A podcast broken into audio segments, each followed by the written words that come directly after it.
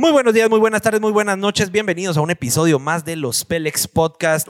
Hola muchachos, ¿cómo están? Queremos que comenten por favor en los comentarios cómo se sienten, cómo si, si tienen calor o no tienen calor, Ah, porque últimamente calor más Aquí está, pero-. Pero poderoso. aquí está poderoso, tenemos que trabajar con aire acondicionado, de lo contrario Richie se duerme. Pueden ver en mi perfil de Instagram, pablo.palmieri, pueden ver cómo Richie recargaba energías hoy por el calor, ¿va? ya Estás- tenía ratos de no quedarme dormido. Que se quedó dormido en la, en la. Sí, me quedó- quedé dormido. Empecé a cabecear y dije, oh, Está- ah, huevos, yo un ratito. Yo estuve como tres minutos ahí porque vos, no sé si ahora en Instagram, ¿dónde están las funciones esas donde... donde Los filtros. lo- pero los filtros, los que hasta, hasta con música salían y unas hojitas cayendo y todo. Escondidos en el buscador, la lupita, tenés que Ah, ahí, pasé como tres minutos buscando esas babosadas. Como nunca, nunca uso esas babosadas, no lo encontraba y pues, vos dormí ahí. Ah, al final puse un, un clip normal ahí, un medio filtro y le puse una canción ahí. Ajá, Se volvió viral. Y me, me- o sea, te sentí hasta que cerraste la puerta del baño. Ah, pues, ajá, pero ahí ya, ya había pasado todo. ya te había grabado echando el cuaje. Ah, es que sí estaba duro el calor. Está Pero duro el calor, da estaba sueñito. rico el descansito, estaba rico. Después de almuerzo. Así es. Queremos agradecer a nuestros patrocinadores que nos permiten llevar este podcast a cabo. Hoy estoy tomando yo la batuta porque si no se van a aburrir del mismo speech de Juanca de introducción. Sí. Gracias, Pablo, por, de- por delegar, Me- autodelegar. Sí, ahí vas a ver cómo va a subir el rating ahorita. Sí, Y- y veo, lo veo bajo. Gracias a Amstaff por este increíble set que nos permite estar eh, llevándoles a ustedes el mensaje eh, positivo eh, de valor, contenido de valor, entretenimiento a todos ustedes. También le queremos dar las gracias a nuestros patrocinadores de esta bebida tan deliciosa, Dorada Ice. Dorada, Dorada y nos une, ¿va, Juanca? Dora Ice nos une a los Pelex en el Oh, verano. Qué chico. Así Es que realmente- Calor. vamos a tener más tardecito una dinámica para que ustedes eh, puedan llamar al número de, de producción y cuenten su anécdota. Una anécdota, cualquier anécdota de verano que tengan que sea chistosa, llamen. El primero que llame se va a ganar un paquetón ahí para que se lo disfruten ya la otra semana que se viene Semana Santa.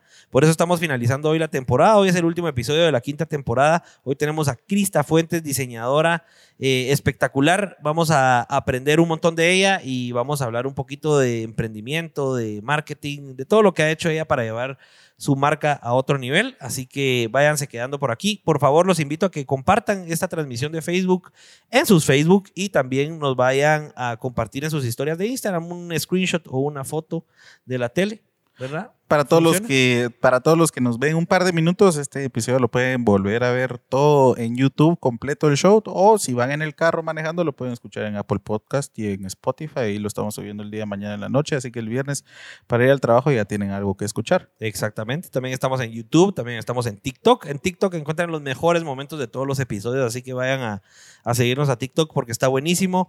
Y pues nada, agradecer a nuestros otros patrocinadores. Tenemos a Identidad, expertos en, en gorras 3D. Vayan a buscarlos a Instagram, identidad.gt, si usted necesita gorras de calidad profesionales y con 3D. esta especialidad 3D es que 3D que es a lo que ellos en lo que ellos se profesionalizan, pues ahí los encuentran en Instagram, gorras para cualquier tipo de empresa o eh, idea creativa que tengan. También Aquí- gracias. ¿ah? Aquí Eso la va. foto de Pablo, ¿ah? 3D. Dale, Richie, continúa. Puedes, puedes seguir, Pablo. Continúa, Ricardo. No, yo voy a decir nuestro patrocinador de, de, los, de las frías. Gracias también a Molu por permitirnos estar escuchando este podcast así de... de- es un- Alta sí, definición de audio. Alta definición de audio, un sistema de vanguardia, tecnología de punta 2023. eh, solo en Molbu. Ahí tienen reducción de ruido para que ustedes se puedan concentrar en lo que sea que estén escuchando. Y gracias a TM Creations por permitirnos disfrutar de nuestras doradas ice bien fritas y a veces hasta de nuestros cafés. Cuando nos, nos necesitamos algo caliente o necesitamos algo frío, está a la mano y está en este Yeti precioso. Leo Chiquín dice, ese calor solo se quita con unas frías. Eso, Leo sí sabe. Es cierto. Me sirve. Y esas frías pasan como que si fuera agua pura, mucha, en calor. Ya vino Víctor García, ya vinieron las Hola. estrellitas.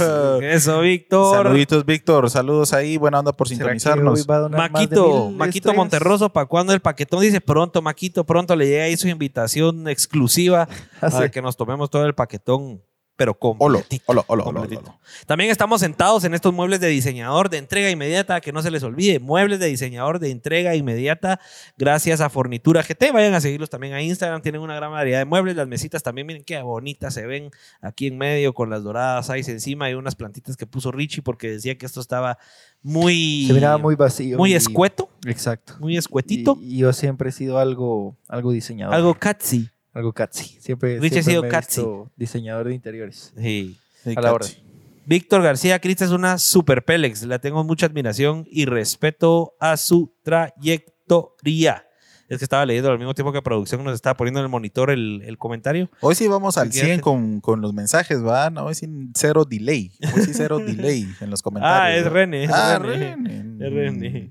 ¿Dónde está Luli? ¿Dónde está Ahí Luli? está, es que tenía instrucciones específicas de Ah, cómo preparar un menjurje ahí. La tenía ocupada, no, hombre. Este Pablo y con sus peticiones especiales. Gracias, Luli. Grazie, grazie. Vamos. Buenísimo. Y sin más preámbulo, pues vamos a pasar adelante a nuestra invitada y vamos con el video intro. Sin pelos en la lengua.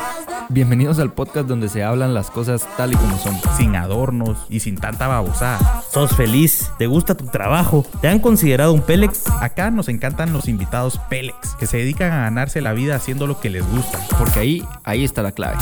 Arre pues. Crista, ¿cómo estás? Muy buenas noches, bienvenida a los Pélex. Gracias, bien, bien aquí. Feliz de estar por acá. Asustada de estar entre estos tres que saben ni qué están hablando, ¿ah? O entre las cámaras, con un micrófono. ¿Qué te asusta más? Las preguntas. Sí, un poco abrumada. Sí, primera vez que estás así en un set con micrófono, audífono, ya te, ya te había tocado.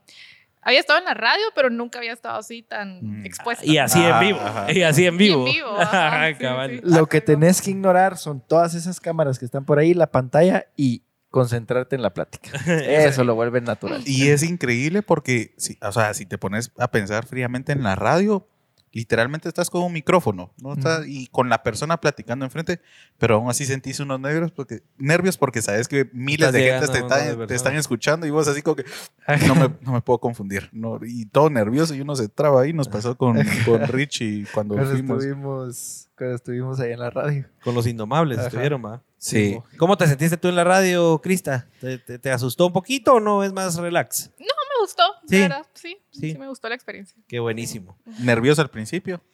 No tanto. No. A- Ah. Acá tal vez un poco más por las luces. Las luces y todo, Sí. todo el ambiente. Ajá. Bueno, empecemos preguntando a Crista, ¿qué vas a hacer Crista para Semana Santa? ¿Se va a la playa Crista o se la pasa en casa? ¿Qué va a hacer Crista?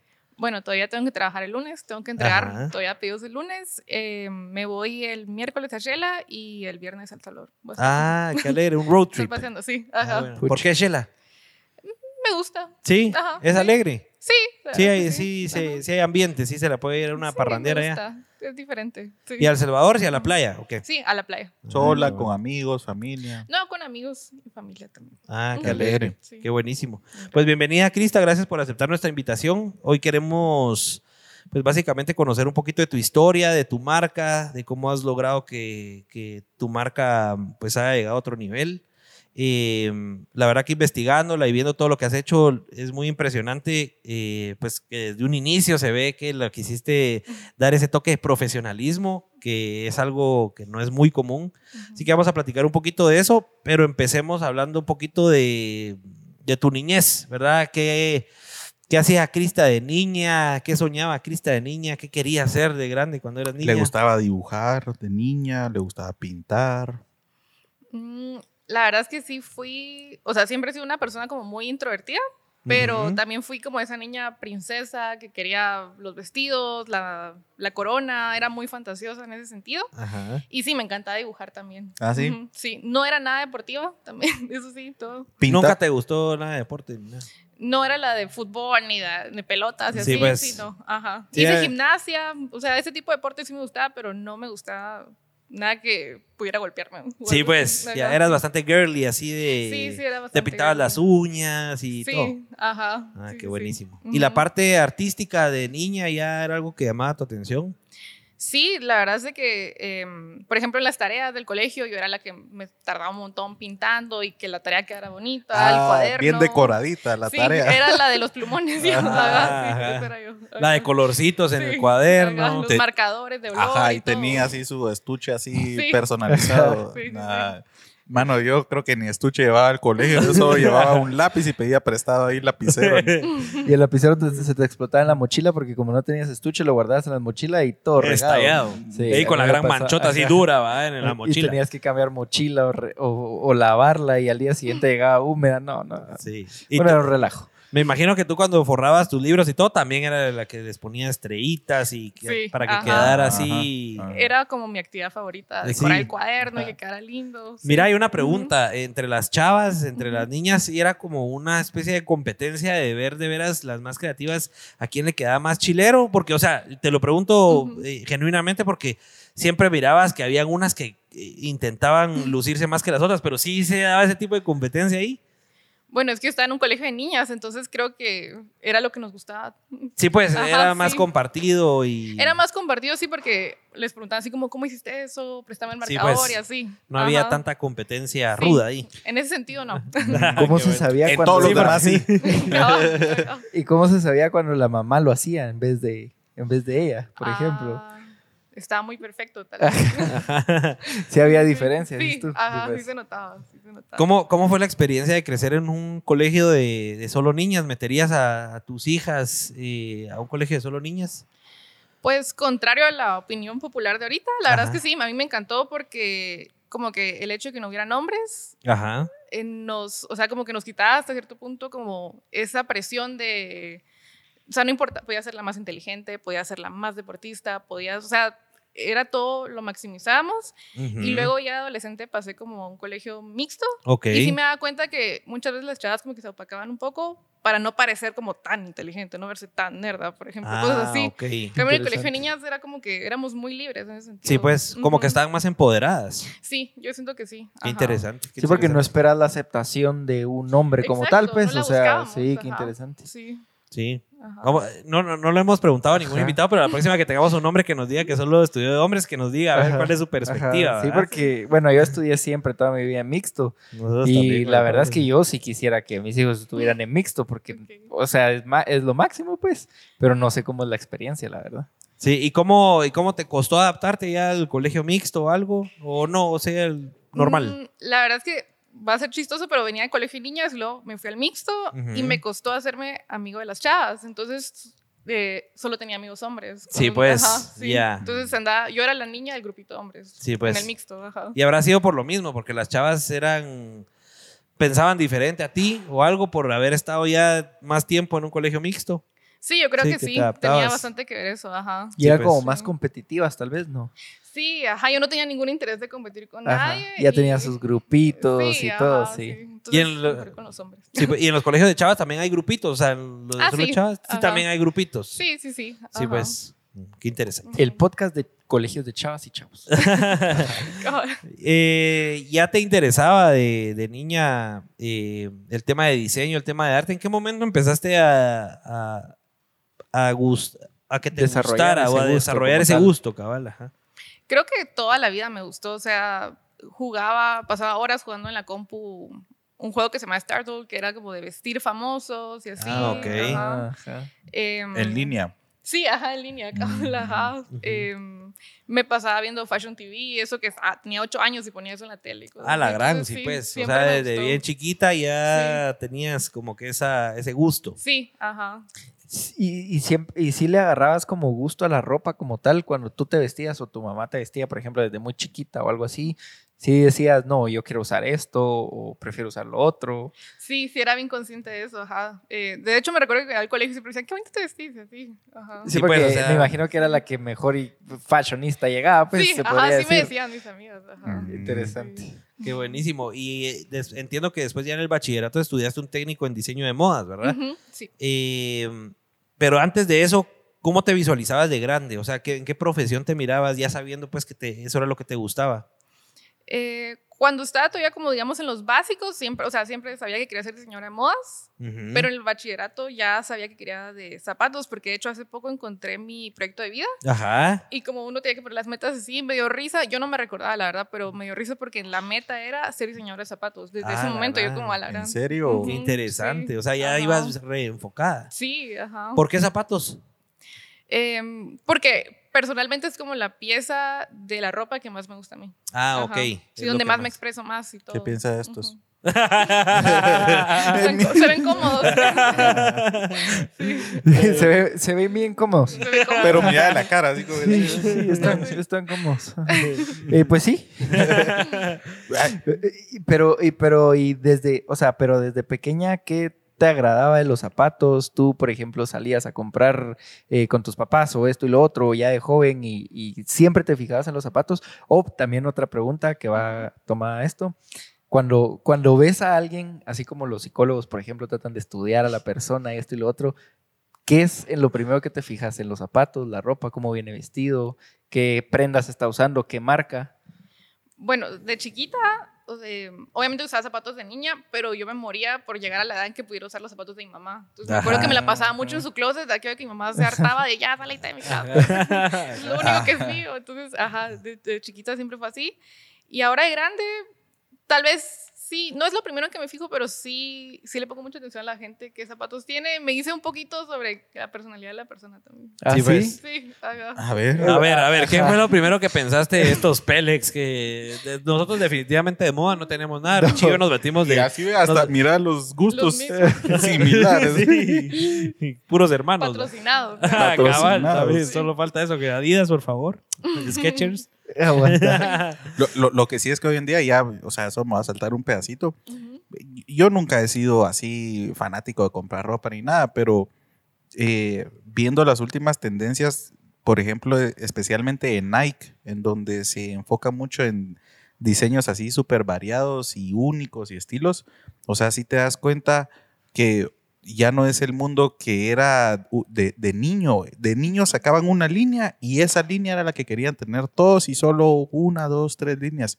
Ahorita vas a Nike y encontrás cientos de estilos diferentes y es por eso que Nike hoy en día es la número uno, si no estoy mal, En en la venta de, de ropa y te das cuenta en los centros comerciales, mano.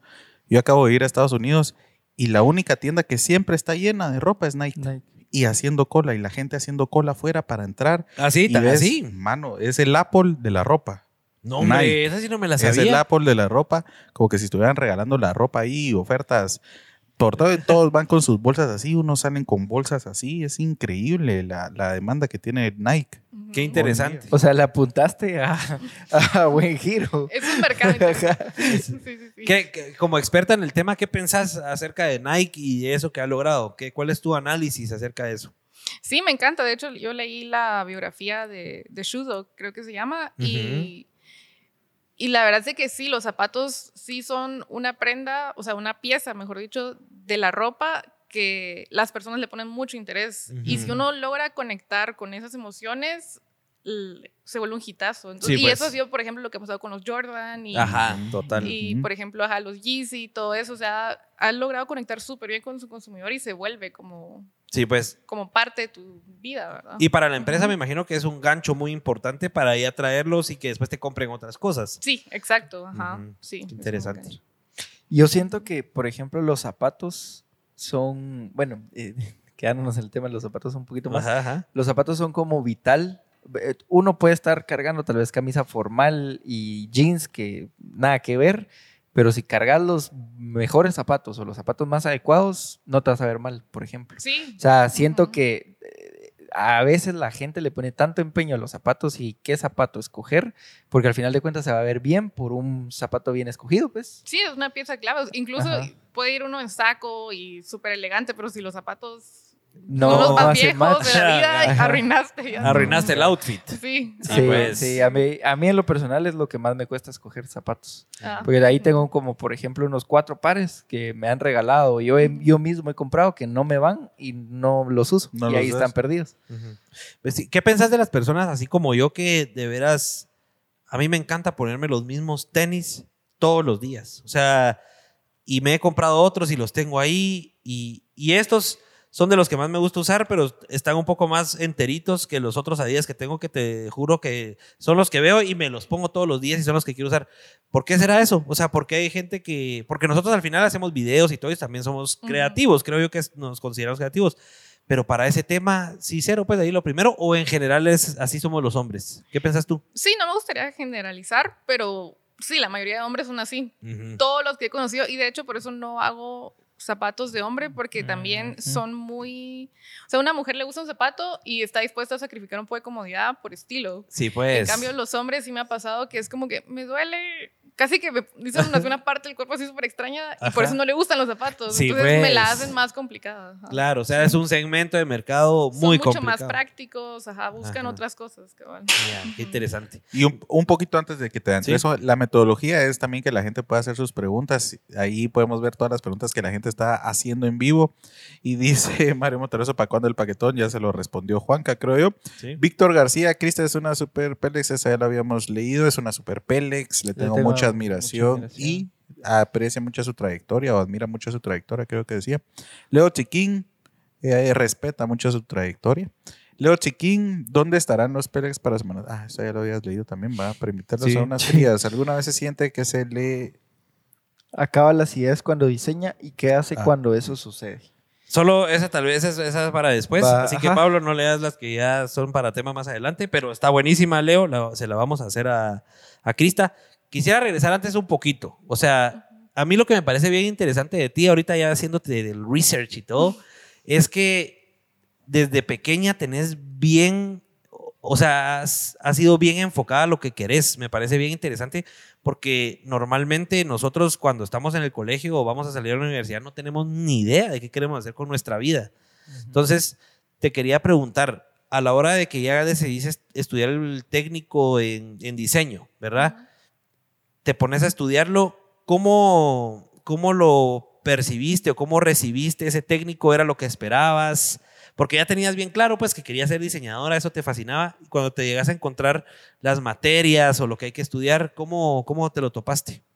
Me encantó, o sea, Sí. era como las películas y creo que donde estudié se encargaron mucho de que fuera así lo más, la, o sea, la información más densa posible, o sea, dar, empaparnos de todo ese rollo porque eran solo dos años. Ajá. Entonces no podíamos perder el tiempo con clases de relleno y todo eso, entonces era como full moda. Sí estaba y- bien enfocado. Sí, ajá, y hacíamos pasarela cada, ay, no me recuerdo si era cada semestre.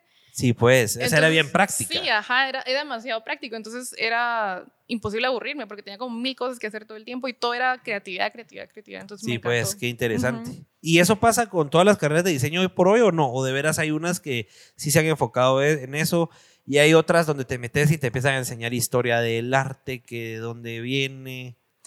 Pues la verdad es que no, no, no me dio muy bien con la academia, digamos, como tal. O sea, como con la academia en general, hablando de universidades. Ah, ok.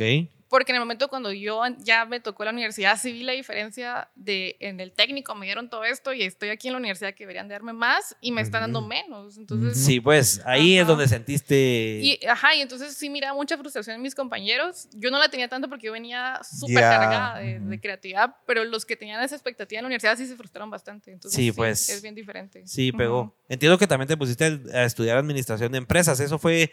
Por ahí fue que te decepcionaste un poco de la carrera de diseño industrial, ¿verdad? Ujú, Fue que sí. estudiaste. Sí. Por eso te pusiste también a estudiar administración de empresas.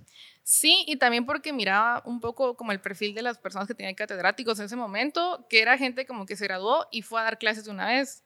Y yo siempre había tenido claro que quería ser empresaria. Entonces Ah, decía yo, ¿cómo? O sea, si hoy por hoy me quedo solo con esto, voy a tornar si quiero hacer una empresa, pues, porque no sé ni siquiera cómo sacar el costo de un producto. Sí, pues, ya. También ya lo tenías definido, qué interesante. qué interesante. Sí. ¿Al cuánto tiempo de empezar a estudiar diseño industrial ya te pusiste a estudiar administración? En tercer año. En tercer año te adentraste en el tema de Sí. administración. Ujú. Qué buenísimo. Eh, bueno, espérate que se me fue. Se me fue la pregunta, ya la tenía en la mente. Ah, sí, te iba a preguntar, la tenía acá. Si sos una persona que le gusta estar en constante aprendizaje. O sea, ok, te metiste al técnico, después te metiste a la U, pero ¿te gustaban otros medios para absorber eh, información acerca de tu carrera?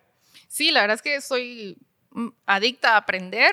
No, o sea, tal vez, digamos, si alguien fue mi maestro, probablemente diría como alumna era muy mala porque no Ajá. me gusta hacer tareas. Sí, pues. Pero como aprender como tal, como la sustancia de aprender, me encanta. Y siempre estoy buscando de libros o estoy sacando cursos en internet o aprendiendo de, gen- de las otras personas también. Entonces sí, me gusta mucho Ah, crecer.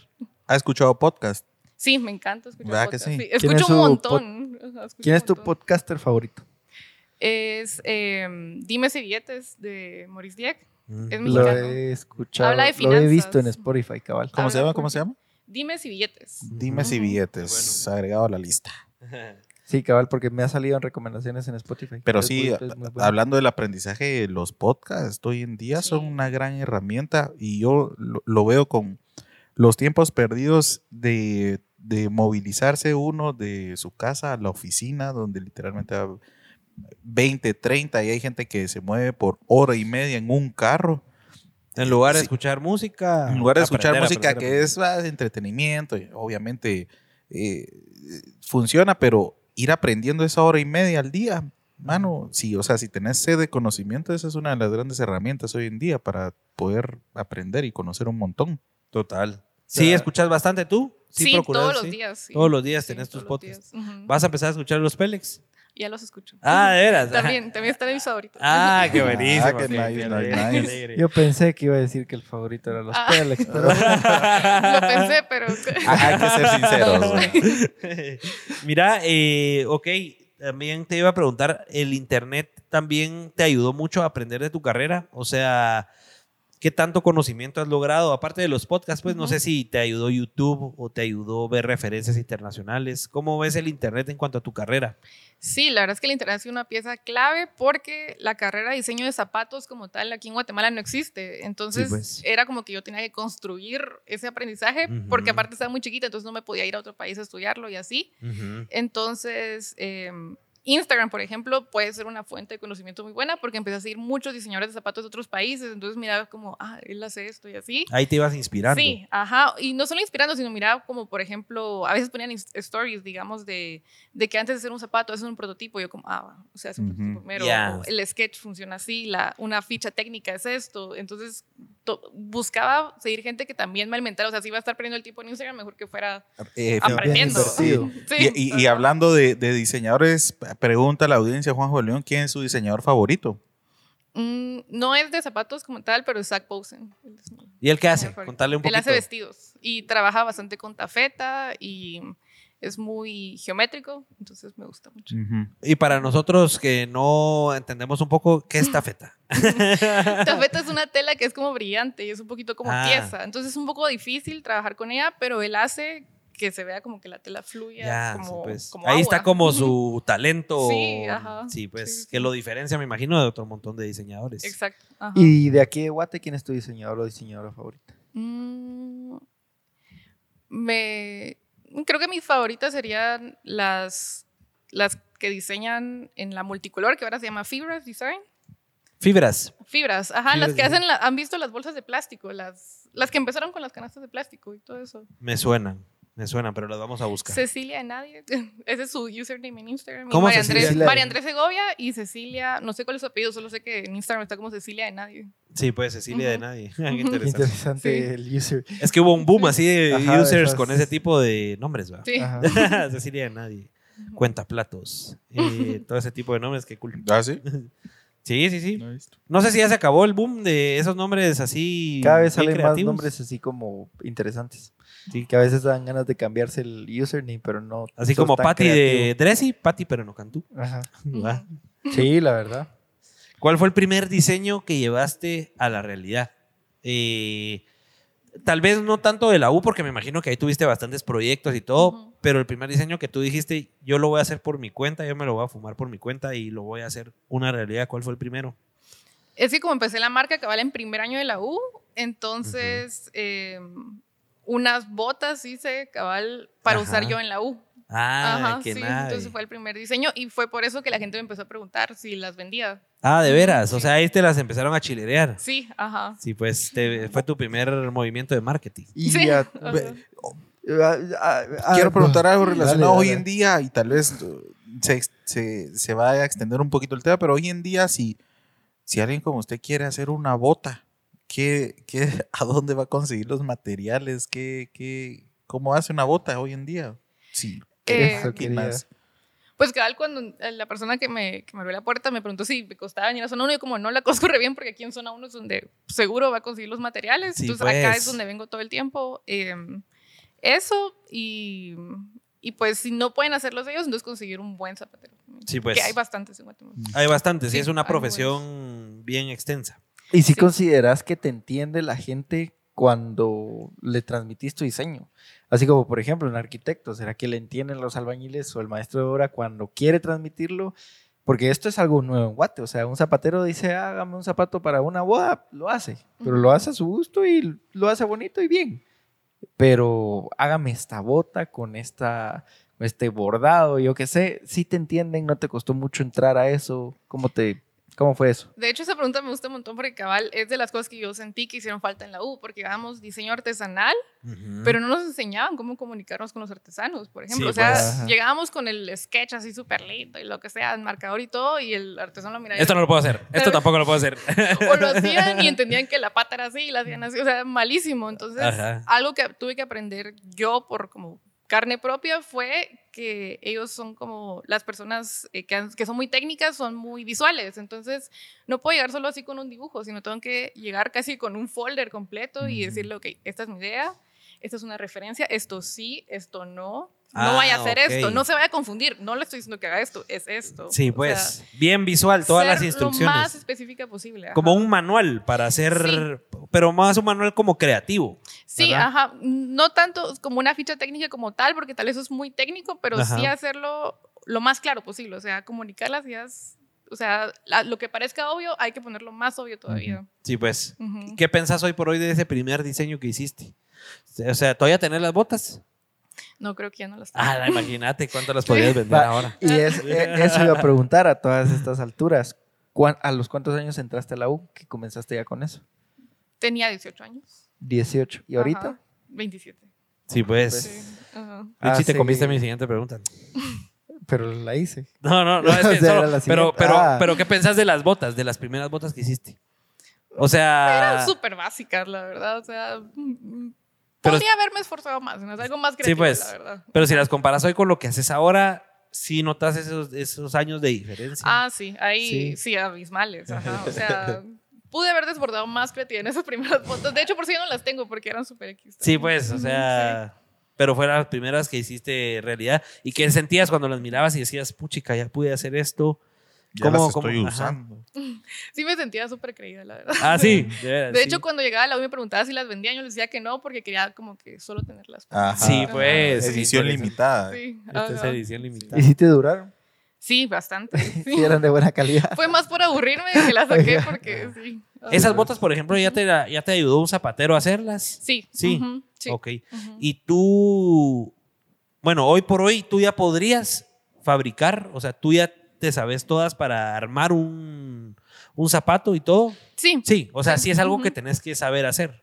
Sí, idealmente sí, para no pedirle cosas que no se pueden hacer al zapatero Sí, también. pues. Ajá. Y de hecho lo aprendí en línea porque saqué un curso de, Ah, de una diseñadora de Londres que te enseña a armar los zapatos de tu casa. Entonces, Ah, la qué cool. Sí, Así tipo de doméstica o de esos Algo así. o de esas páginas Ajá. de cursos. Sí. Son una maravilla. ¿verdad? sí, súper. Y es más, me imagino que tú ya hasta puedes llegar con el zapatero y decirle, quiero este material abajo, quiero este material arriba, quiero este tipo de cinta, etc, etc, por ejemplo. Ah, sí, soy Ya súper estás específica. empapada como tal de que de, de todos los materiales que lleva un zapato, pues. Sí, ajá, incluso cuando algo no está funcionando, yo también ya le puedo decir al zapatero, mire, eh, hay que ponerle un alza a ese Sí, zapato pues. porque lastima mucho. Entonces, ajá. Ya tú te, te sirve para comunicarte también mejor con ellos. ¿verdad? Sí. Mira, eso te iba a preguntar, ¿no has estudiado, o sea, y aparte de todo eso.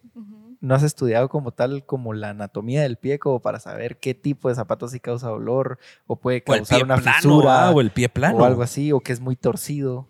Estudiarlo como tal, no, pero sí me ha tocado aprender bastante porque todos los pies son diferentes, cabal. Entonces hay gente que tiene los pies muy gorditos, hay gente que los tiene muy delgados, entonces tengo que también entender que no todos los estilos van a ser para todo el mundo.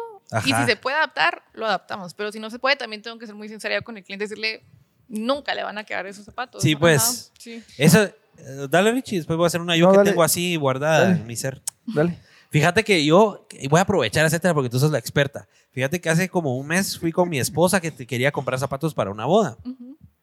Y estábamos en la tienda y se empezó a, pro- a probar zapatos, pero ella creo que tiene los pies muy delgados, entonces un montón que se ponía le quedaban así como flojones. Y entonces yo en mi mente decía, puchica, qué difícil vender zapatos. O sea, ¿cómo hace esta Mara para vender toda esta cantidad de zapatos si ha de haber un montón de personas con pie flaco, un montón con normal y un montón con pies gorditos? O sea, ¿cómo hacen para determinar, bueno, vamos a hacer tanta cantidad para pie flaco, tanta cantidad normales, tanta cantidad para pie gordito? ¿Cómo, cómo, cómo determinas eso? Eh, creo que cabal eso nos falta como cultura aquí en Guate de zapatos. Porque, por ejemplo, y luego cuando ya viajo y todo eso me cuenta que en Estados Unidos se lo entienden más, porque, por ejemplo, existe la horma wide, que es para los pies gordos, existen los que corren delgados, que es para pie delgado, y todo eso. En cambio, aquí en Guate creemos que todos los zapatos son para todos y no es así. Y los hace todos en línea, Exacto. iguales. Ajá. Sí, pues. Y sí me ha costado también un poquito como educar al consumidor de decirle así como, ok, su pie es bastante delgado, entonces yo tengo esta horma, porque la horma es como lo que rige el ancho, Sí, pues. Pero hasta esto puedo llegar. O sea, tampoco le voy a decir mentiras de que si es un pie hiper delgado, por ejemplo, tampoco le puedo prometer que le va a quedar súper ajustado porque tendría que mandar a hacer una horma específica para su pie. Sí, pues. Y eso es un gasto. Sí, Ya pues ya se eleva el Ajá, precio Ya un se eleva montón. muchísimo más, ajá. Y cuando tú haces zapatos, ya haces para determinado pie. Tengo las, Entiendo. las formas estándar, pero también a, a la tienda llega mucha gente que lo quiere así como 100% personalizado, entonces ya Ah, los medimos y todo, entonces yo, ya- yo ya veo el pie más o menos y si necesitan wide, entonces tenemos las formas wide, si necesitan los pies delgados, también tenemos. Sí, pues a ti, se- a ti se te hace, me imagino, un poco más fácil porque justamente es ya es más un producto de diseñador, un producto más personalizado, entonces podés encajar un poquito más ahí. Sí, de hecho no trabajo tanto con stock porque pues me gusta más adaptarme al pie de las personas. Claro. Ah, qué interesante. Richie hizo la pregunta interesante de que empezaste bien joven a aprender, pero dale, Richie, continúala. Ah, solo quería preguntar algo como para los que nos están viendo. Ah, ok. Que yo sé que no haces diseños de hombre, pero por ejemplo uno se va a casar y quiere su propio diseño de zapatos. ¿Lo harías, por ejemplo? Sí lo haría si me da tiempo, o sea, si es un hombre, si quisiera mucho tiempo de anticipación. Sí, pues Ah, así ok. necesitas tiempo para Sí. diseñarlo y hacerlo y Sí, todo. ajá, y para asegurarme de que lo que le decía de que les talle súper bien. Claro. Pero si vienen con una semana de anticipación, no puedo asegurarme de eso. Sí, Ajá, pues. sí. Y con los hombres también pasa lo de la horma y eso de la anchura y el flojo y todo Sí, eso. y, y pasa mucho más todavía. Ah, ¿de veras? Sí, ajá. Sí, porque yo nunca me había puesto a pensar en eso. Solo te compras un bueno, es Nike que, y ya. sí, bueno, es que los de las mujeres como son más, no sé, como los diseños son más expuestos o todo, es donde se, ya se nota, pues, porque Sí. le puede quedar bien, pero se le ve flojito y ya no le gusta. Exacto. O le lastima. cosas Sí, pues. Ujú. Ok, vamos a, vamos a meditarlo. Mira, eh, empezaste a emprender a los 18. Sí. Eh, desde que lo vi o lo escuché, porque me escuché un podcast que tuviste con, ay, se me fue el nombre, Sin Cáscara creo que se llama. Eh, ¿Ya tenías un ejemplo de emprendimiento en tu familia o tus papás son empresarios? ¿Dónde nace esas ganas de ser empresaria y de emprender a esa a tan corta edad? Porque esa es una bendición, siento yo, pues. Sí. Sí, la, de mi familia definitivamente mis, o sea, ninguno de mis papás fue a la universidad. Ok. Mi mamá es ama de casa y, y mi papá tuvo que salir adelante y, y salió adelante con estudios técnicos de electricidad hasta que eventualmente él puso su empresa de eso y pues de ahí vino todo lo demás. Entonces siempre nos recalcó bastante eh, que lo que fuéramos a hacer fuéramos los mejores también. Entonces Ajá. a los tres, o sea, porque somos tres hermanos. Y entonces eso me inspiró mucho porque decía, madre, si mis papás salieron de la nada y tienen esto, entonces Claro. con todo lo que ellos me han dado, ¿cómo no me va a salir más adelante? Entonces siempre me retó bastante esa idea. Sí, pues, o sea, viene de enseñanzas de tu papá que te iba inspirando a que tú tuvieras ese ideal de ser emprendedora. Sí, ser exacto. Ajá. Nunca nos dijo como tal, sean empresarios, pero sí nos decía, sean los mejores. Entonces, eso lo traduje yo a, pues, Claro. voy a ser empresario. Ajá. Y, y me imagino que influyó mucho que vieras que tu papá era empresario, pues que tu papá fundó lo suyo, hacía lo suyo, Ujú. era el dueño de su tiempo, de lo que hacía. ¿Te, Sí. te motivó Ujú. eso? Sí, Sí. sí, ajá, me, me, me inspiraba mucho verlo a él y, y definitivamente el factor de la libertad para mí también era como bien importante. Entonces yo pensaba como mujer, o sea, me gustaría tener la libertad que mi mamá tiene, porque mi mamá por ser ama de casa Ajá, tenía ajá. libertad en bastantes cosas. Sí. Es como un poco combinar hacer, ser la mejor en algo y tener libertad, entonces era Ajá. como... Y, yo- y te, y Ujú. te hago una pregunta así al hueso. Yo, hoy por hoy, con lo que tenés y lo que has logrado, ¿te sentís libre? Sí, bastante. Sí, sí. En Ujú. cuanto a. Pero imagínate si te querés ir al, a Shela mm, el domingo. y tenés que entregar pedidos el lunes. Sí, porque ya tengo gente que... Sí, pues ya Ajá, lo tenés sí. controlado, sí Ajá, te sí, sentís sí, la libertad. Ujú. Sí, porque a veces pasa mucho eso que el emprendedor cabal, una de las cosas que busca es la libertad, ¿verdad? No solo financiera, sino la libertad de, tiempo, tiempo. para tu familia, Ujú. para hacer lo que se te dé la gana. Pero llega un momento o llega momentos que estás tan sumergido en lo que estás haciendo que de veras lo que menos es uno es libre, ¿verdad? Sí. Entonces, sí, solemos preguntarle eso a los ¿Y emprendedores. pasaste que- eso Ajá, por ciertos años? esa- ¿Pasaste alguna etapa así de que te sentías que no eras libre y no podías? Ah, sí, los Sí. primeros, ¿qué? ¿Cuatro años? Probablemente Porque a ti te tocaba hacer un poco de todo, me imagino. Porque yo lo hacía casi que todo, ajá. Sí, pues. Entonces no podía, no tenía a, a quién delegar y creo que también es por eso importante que como emprendedor uno aprenda que en algún momento tiene que empezar a delegar y confiar en los demás. Claro. Sí, esa, ese es un tema bien interesante que vamos a tocar dentro de un ratito porque creo que es bastante importante que la Mara que nos esté escuchando o viendo y que quiere emprender o que está emprendiendo, pues es algo interesantísimo que a nosotros también nos pasa. El tema de delegar es complejo en cuanto a la gente. Por ahí escuché que a ti te ha costado porque el, el- los zapateros pues tal, tienen, algunos tienen vicios y Ah, sí. cuesta elegir a la gente. Entonces vamos a hablar un poquito de eso. ¿Cómo financiaste tu emprendimiento? ¿Cómo, de dónde conseguiste plata para empezar a hacer algo, para comprar los primeros materiales para encontrar? Porque cuando uno empieza no hay ventas, ¿verdad? Ujú. Entonces, ¿cómo? Contanos cómo empezaste y qué te funcionó y qué no te funcionó. Fue bastante bootstrap, creo que se llama, cuando uno va creando los fondos en el camino.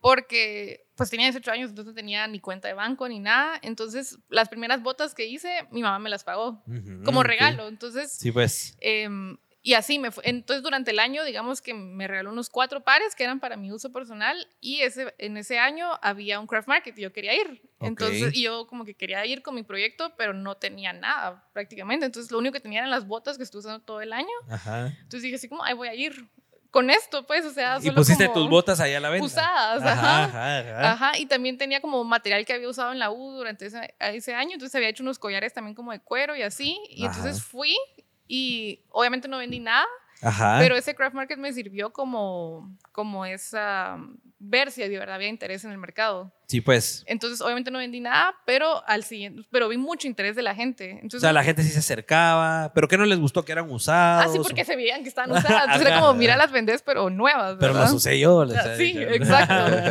Ajá. Entonces, al siguiente día tenía como tanta emoción por ver que la gente le había gustado tanto que le pedí a mi papá prestado su teléfono porque ni siquiera tenía como un smartphone en ese tiempo. Ajá. Le tomé fotos así que se vieran lindas las botas, abrí una página y empecé a promover y digamos que en esa en un mes había vendido dos pares, por ejemplo, que es re poco, Ajá. pero ya con dos pares ya tenía dinero para volver Ya a podías invertirlo. ir moviéndolo y moviendo. Creó una página en redes sociales. Sí, ajá, creé una página en Facebook y entonces así empecé. Como lo que vendía, lo Sí, volví a pues. invertir, lo que vendía, lo a invertir. Que en ese entonces Facebook era, era lo top, pues. ajá. A lo que ahora es Instagram, por ejemplo. Sí, cabal. Instagram en ese tiempo no era tan conocido. Cabal. No, ajá, y no se usaba para vender. No, definitivamente. tampoco. o sea, Ajá, cabal. Total. Proyectabas tu vida, pues. Sí. Cabal. Y, por ejemplo, algo también bien interesante de lo que has hecho es lo que te decía al inicio del, del show, que desde un principio te mostraste profesional. O sea, yo, me- yo me fui hasta abajo de tu Instagram, que fue en el 2014, y ya, o sea, ya querías darle un look profesional, fo- fotos bonitas, eh, no sé, todo bien bonito, que yo digo, Gracias. 2014, aquí, aquí en Guate te digo, creo que nadie se ponía, pues, ni las grandes marcas se preocupaban de eso, pues. Entonces, ¿de dónde nace que lo quisieras hacer así? O sea, ¿cómo te inspiraste eh, a hacerlo bien desde un inicio? Creo que era porque le había puesto mi nombre a la marca. Entonces, obviamente, me daba vergüenza enseñar algo y, y que todo el mundo se fuera a meter y decir, Ajá. qué chafa está lo que está haciendo Crista. Entonces, pues. Desde el principio que tuviera mi nombre era como que me obligaba a mí a hacer, tenía que verse bien. Y luego que lo mismo, que sí pasaba mucho tiempo en internet viendo gente de otros países, entonces eh, intentaba mucho en ese tiempo copiar el look que ellos Sí, tenían, pues, ¿verdad? claro. Hasta poco a poco encontrar yo mi esencia también. Claro. O Ujú. sea, las referencias tú crees que son vitales. O sea, si alguien Sí. quiere emprender en algo, o sea, no está mal fijarse ya en los grandes o ya en las grandes marcas o empresas para poder copiar un poquito y mejorarlo, pues. Sí, no está mal, eh, ya todo está inventado, o sea, nadie va a inventar algo nuevo, entonces no tiene nada de malo inspirarse, pero tampoco copiar como tal, ¿verdad? Total. Sí, yo creo que, yo creo que al final de cuentas la inspiración también viene de, de agarrar muchas ideas. O sea, de grandes marcas vas agarrando ideas y haces la tuya en base a esas. Y así es como vas creando tu propio estilo, que es lo Total. que muchos artistas a veces son cerrados y no, mi estilo nació por así y ok, yo no puedo tu copiar. o yo estilo, no puedo- ajá, yo no puedo copiar. no puedo ver lo otro. referencias porque ya me están. eh, eh, ¿Cómo se dice? Ya me están. me están eh, sugestionando o me están influyendo. Ajá, me están Ajá. Sí, es que influyendo. eh, Sí. hay, hay muchos artistas que. Y perdón, que pero solo para terminar, así es como se muere su arte. A eso es lo que yo pienso. ¿Qué, pe- qué piensas tú acerca de eso? Porque hay muchos artistas que dicen eso. No, yo no veo redes sociales, yo no me fijo en referencias externas, yo no veo nada de lo que está haciendo mi competencia, porque siento que eso me va a influir en, en mi forma de pensar o en mi forma de ver las cosas y va a acabar con mi arte. ¿Qué piensas tú acerca de eso? Creo que viene un poco del ego también. Ujú. Y, por ejemplo, pasó un montón con Picasso. Yo, yo igual he estudiado bastante historia del arte y Picasso le encantaba decir que él- su estilo era único, o sea, que eras full 100% Picasso, pero no es tan cierto cuando uno estudia la historia del arte porque ve de dónde vienen las influencias. Sí, pues. Tal vez él hasta la tumba nunca lo quiso aceptar, Ajá. pero la evidencia está. Pero, o sea, Ajá, él entonces- sí copiaba y mejoraba. Sí, ajá, entonces todos, ten- a todos nos influye algo. Sí, pues. Sí. Buenísimo. Qué buenísimo. Dale, Richie. No, ¿Qué no, te hiciste? su- eh, Hiciste.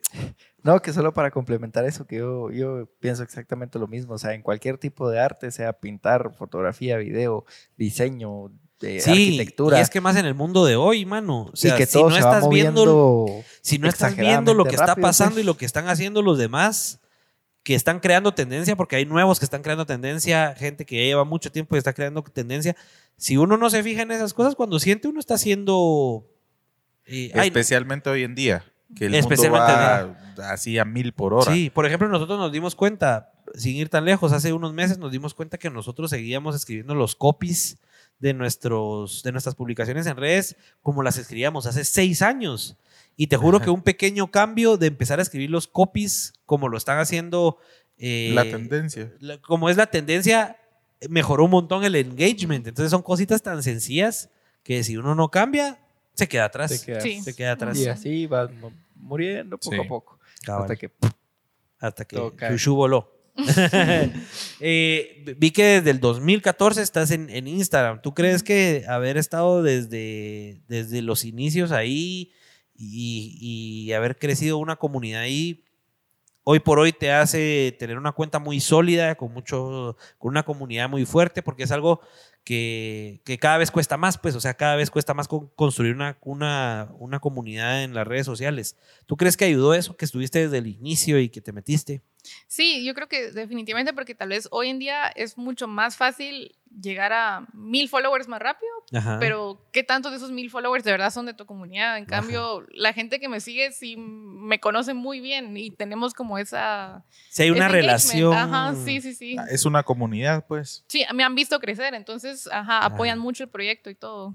Qué interesante. Y me imagino que eso a la hora de vender ayuda mucho, pues, porque Sí. que la gente ame tu producto es esencial. Sí, ajá, no, y ajá, y la gente como creció conmigo también un poco, tiene un punto de referencia de, ah, la Crista hacía los zapatos así, y ahora los haces así, me encanta y así. Qué nave, qué nave. Ahora, y aprovechando, perdón, el tema de Instagram. Hoy sí te Ajá. ando interrumpiendo. no, está Perdón. bien, está bien, me gusta, me Aprovechando el gusta. tema de Instagram, eh, de que es desde hace, ¿qué? Casi 10 años ya, Sí.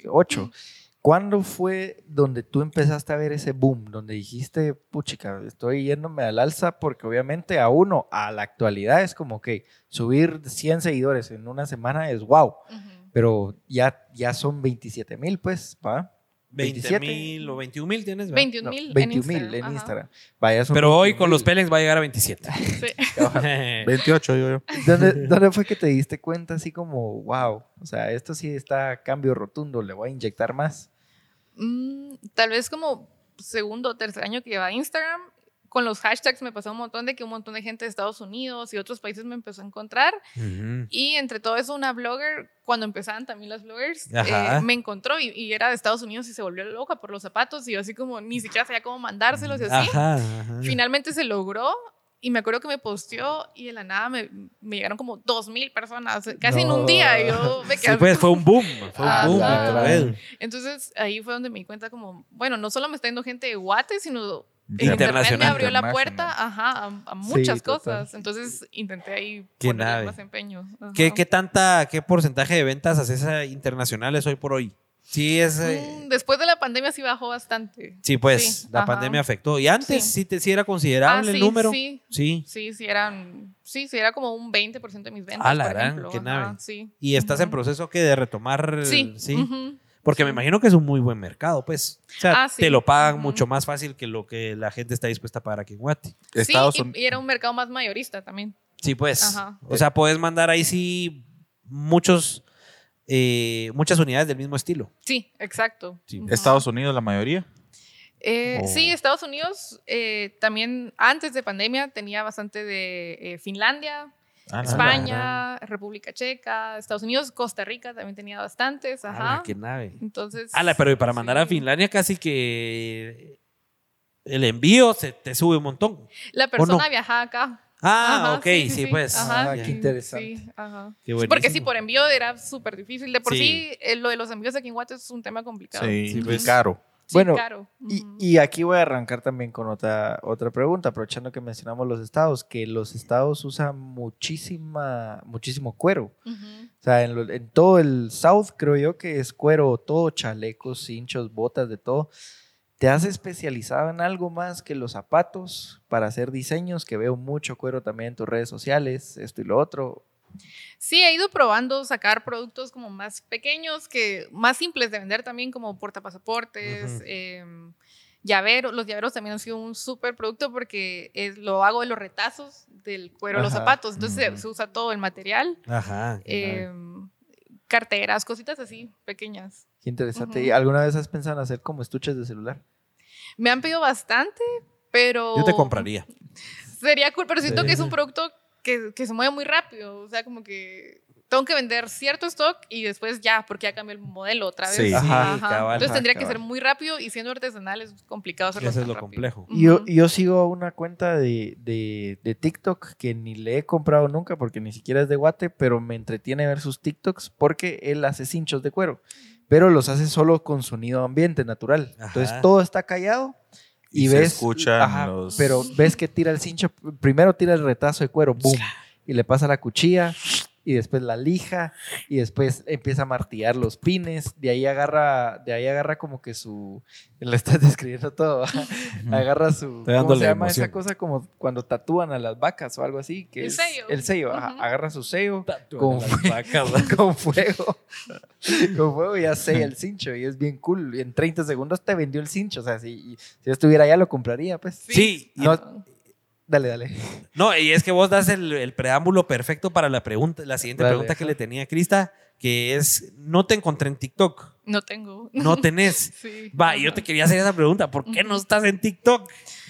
Lo que pasa es que yo sí manejo las redes Ajá, y al principio me resistía mucho a, a esa red porque pues obviamente todos se hacen viciante. Entonces yo decía, como, "Ah, no sé si tengo el tiempo y la energía para mantenerlo. total, es más inversión de tiempo Sí, y de ajá, creatividad. Y videos también, porque quiera que no una foto es mucho más rápido tomar que estar produciendo videos. Y me gusta hacer las cosas como bien hechas, entonces Total. eso es otra tarea más. Ajá. Entonces sí me estuve resistiendo bastante. Al final, pues sí la voy a sacar, pero no la voy a llevar yo. Sí, pues. Porque, ajá, sí, no, no podría. cabal. llevar. Nosotros tenemos el servicio por si Ah. seguís buscando.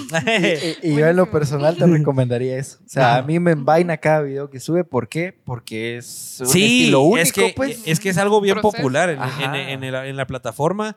Es ese, ah, se me fue el nombre, ¿cómo le dicen cuando te genera una calma, ver Una relajación. Una Ajá. relajación, ajá. Es contenido de relajación. A mí me encanta ver, hay un, hay un señor que hace trompos, no sé si lo han visto. Hay un Ah, señor que hace trompos y entonces empieza a hablar a la cámara y empieza a hacer el trompo y a cortarlo. Y entonces ahora vende trompos personalizados para todo el mundo, mano. O sea, les pone las iniciales, pero son esos videitos con el sonidito de cómo están trabajando Ajá. artesanalmente. Y Una- que son una- cosas que solo las compras, pero nunca sabes cómo se hicieron o qué pasó detrás. Por ejemplo, un zapato sería interesantísimo ver esos detalles de costura entre suela y ya el caparazón, Ujú. perdón mi ignorancia. Eh, sería Caparazón. interesantísimo ver cómo, cómo es, pues. Sí, sí, sí, es Yo, cierto. yo acabo de ver un video así de, con sonido ambiente de un cuate que está en una montaña, subió unas piedras y vacía un galón de agua así en una piedra. Y eso hace como 10 segundos. y así. Ahí te quedaste. Te quedaste viendo. Ajá, viendo. Y entonces lo termina de vaciar. Y entonces agarra un su saquito, no sé qué tenía, y lo empieza a echar en una piedra. Coloca otra piedra. Y de repente, la cosa es que el video dura como 45 segundos y es así como que esperando. Termina de echar en la tercera piedra y ¡pric! ahí termina. Sí, Y pues, yo, ¿Qué onda? No y te tenía así. nada, pero te relajó. y- ajá, y tenía Exacto. miles de, de likes. De likes. Y nosotros, bueno, Juanca especialmente también al principio se resistía a la red social TikTok Ujú. Hasta que entendimos que el mundo estaba cambiando y si no cambiábamos con el mundo, ah, nos íbamos a quedar atrás. Y le empezamos a, empezamos a, a explorar la idea y poco a poco fuimos introduciéndonos al mundo del TikTok hasta que hoy en día sabemos que esa es una muy buena herramienta para, para Sí. llegar a muchísima más gente. Nos pasaba lo, lo- nos pasaba lo mismo que tú pensabas, de que decíamos, a la gran, ya hay reels, ya hay posts, ya tenemos que hacer historias. No, TikTok, ¿para qué nos vamos a poner más tiempo a Y- invertirle? Y en ese entonces ahí la Mara solo baila, baila, Mara solo baila. Ah, Bueno, sí, eso también. que eso ajá. fue un boom también. Pero de ahí te da, o sea, nosotros nos dimos cuenta que, por ejemplo, en TikTok, realmente la calidad, o sea, que es lo que buscamos, porque nosotros también, por ejemplo, en nuestro Instagram Sí. nos gusta tenerlo así impecable y ordenadito y todo, pero nos dimos cuenta que en TikTok la verdad que es el contenido, no la calidad con la que filmaste o estás mostrando. Entonces, te quitas un peso de encima, nosotros que nos gusta así los, los detalles. Y ya es solo, o sea, yo te apuesto que haces un videito normal ahí con tu celular de alguien haciendo un zapato Sí. se va a las nubes y la, y la oportunidad de viralización que hay en TikTok es increíble. O sea, no hay ninguna plataforma que te dé tanto Tanta alcance, exposición. tanta exposición ajá, para exposición de marca. Así que es algo muy interesante y te vamos a seguir cuando lo abras. Voy a probar, voy a tomar el reto. Sí, toma el reto porque la O por que sí es supuesto cuando la abras con, con contenido producido por Chapin Films, ¿verdad? Sí, es que te cuento, fíjate que nosotros es algo nuevo Que también. como, perdón, que como diría el puto amo de las ventas que nos está viendo en los comentarios, Juanca Crack ya vendiendo. le aprendí, le aprendí al, al puto amo de las ventas un poquito aquí que lo tuvimos acá. El, el podcast de él no lo escuchás. No, no lo he escuchado. Escuchalo porque también es de emprendimiento, negocios y todo, de y, ventas. y que sos empresaria como tal, te ayuda a levantar y ver que el corazón de tu empresa lo tenés que levantar, pues. Sí, Sí. es cierto. Ah. Sí, muy bueno, muy bueno. Y hablando un poquito de lo de lo que decía Richie, de este servicio, que no son cuentos, o sea, sí es algo que empezamos a vender hace unos meses, que es el servicio de creación de TikToks para marcas, porque muchas marcas les está pasando lo mismo que nosotros pensábamos. No tenemos tiempo de poner a alguien que se haga, que se ponga a hacer TikToks, que piense en la creatividad. Y hoy por hoy te digo, ya tenemos varias marcas eh, donde nuestra TikToker profesional, porque Rene, que es nuestra TikToker, ella se dedica al TikTok de nuestras marcas y ahora también estamos creando todo el contenido de estas marcas que antes no estaban en la plataforma. Y por ejemplo, tenemos un cliente que se llama Todo Guate, que vende celulares. No tenían ni idea de qué hacer, entonces ya metiéndole un poquito de creatividad y todo grabado con el celular, sin mucho, sin mucho rollo. Sales ahí bailando con el celular, mostras las características del celular y cuando sentís el video tenía, bueno, no sé cuánto lleva ahorita, pero imagínate 10 mil likes. Y subió su cuenta de cero followers porque la agarramos desde cero a... ¿Cuántos tiene René? Como Cuatro mil. Cuatro mil llevamos ahorita y llevamos creo que tres semanas. A la gran, sí. Entonces, eh, la verdad que es un mundo bien interesante. Bien interesante. Sí Y que bueno. estamos a la orden. Seguro. Porque- estaré. es que la verdad es que te trajimos acá para vender nuestros servicios. Eso iba a decir que agarramos como 15 minutos de solo vendernos nosotros. Pero bueno, no, regresemos. Haciendo, regresemos haciendo un que- corte y antes de pasar a las siguientes preguntas interesantes, Pablo, vamos con las preguntas del público. Víctor García o no mil estrellas nuevamente. Víctor no para, no, no. Gracias, Víctor. Buena onda. Sergio Mazariegos, ¿prefieres calidad o más la moda a la hora de decidir por un producto? Ah, calidad, mil veces. Calidad Sí, mil veces. ajá. Nítido, nítido. Laura Pérez, ¿qué tipo de zapatos recomiendan para que no salgan callos? Está bueno. Esa va para mejores momentos. Es que depende, porque los callos para pueden salir por, ortopédico. mu- Por un montón de cosas. Sí, pueden ser muchos factores, ajá. No el zapato necesariamente. No necesariamente puede ser el zapato. Pero el, el- el- la, conse- la consecuencia, ¿verdad? El, el- lo más común de que te salgan callos en un zapato, ¿por qué podrá ser? Ah, porque te aprieta mucho. Porque te aprieta mucho. O sea, tal vez decirle que compre zapatos un poquito más flojos, ¿verdad? Sí, ajá. Para que no le ande saliendo callo. O puedes ir a tu ortopédico más cercano, ortopédico de cabecera, para verte los piecitos. De casualidad te puede salir un honguito ahí. Es para darle el lado cómico, hombre. Somos los Pélex. Fer Hernández, ¿qué estilo de zapato es su favorito que no haya diseñado? Eh, tenis. quiero hacer tenis. Quiero tenis. Me ¿Ah, encantan sí? los tenis, pero no, he- no he podido. Sí los he diseñado, pero no he podido llevarlos a la realidad. Ajá. Ajá. Pero qué? quisieras tenis específicos, por ejemplo, para correr o tenis estilo Nike que hace de todo tipo, o sea, que los Sí, uses como un para tenis diario. Fashion para usar a diario, más que todo porque me toca a mí correr por toda la ciudad todos los días. O sea, caminar y Ajá, hacer mil cosas. Estar aquí en zona 1, por ejemplo, y en estas Y sea no es tan más- cómodo correr ajá. si necesito correr también. ¿Y entonces- cuál es la principal razón por la cual no ha ejecutado ninguno de esos diseños? Lo que pasa es que yo trabajo 100% a mano los zapatos, o sea, Ajá. trabajan, y un tenis sí requiere más maquinaria que Ah, no ok. tengo. Ah, y sí. suelas bonitas que no hay aquí en Guate, entonces tengo que traerlas también. Sí, es mucho trajín. Sí, sí. No, En no le meto mucho comparación. sí. Buenísimo, buenísimo. Igal Calderón, ¿cuál es su inspiración? Pregunta Igal. Como en general. ¿Sí? Sí, ¿Qué en le inspira? general. ¿Qué- Cuando está, cu- cuando está diseñando un zapato, ¿qué, qué se pone a pensar? ¿Qué, qué la inspira? Creo que, ajá, como que a veces pensamos en inspiración y creen como que un diseñador como que, ah, Ah. veo una rosa y así, sino que es mucha investigación, o sea, todo el tiempo estoy investigando cada las tendencias de consumidor y entonces eso, de ahí viene como que la chispa para empezar a diseñar. Entonces me baso mucho en las tendencias, no solo de moda, sino de qué está pasando en el mundo también. Sí, O pues. qué estoy pasando yo también como persona, por ejemplo. ¿Te has sentido en algún momento quemada en estos 10, casi 10 años que llevas? No quemada como tal, pero ahorita, ahorita sí estoy pasando como un momento de, pues obviamente porque yo también ya estoy creciendo, como de transición de ver hacia dónde van, o sea, cómo voy yo con mi plan de vida y hacia dónde tengo que mover la marca para llegar hacia donde me quiero ver. Interesante. Ujú.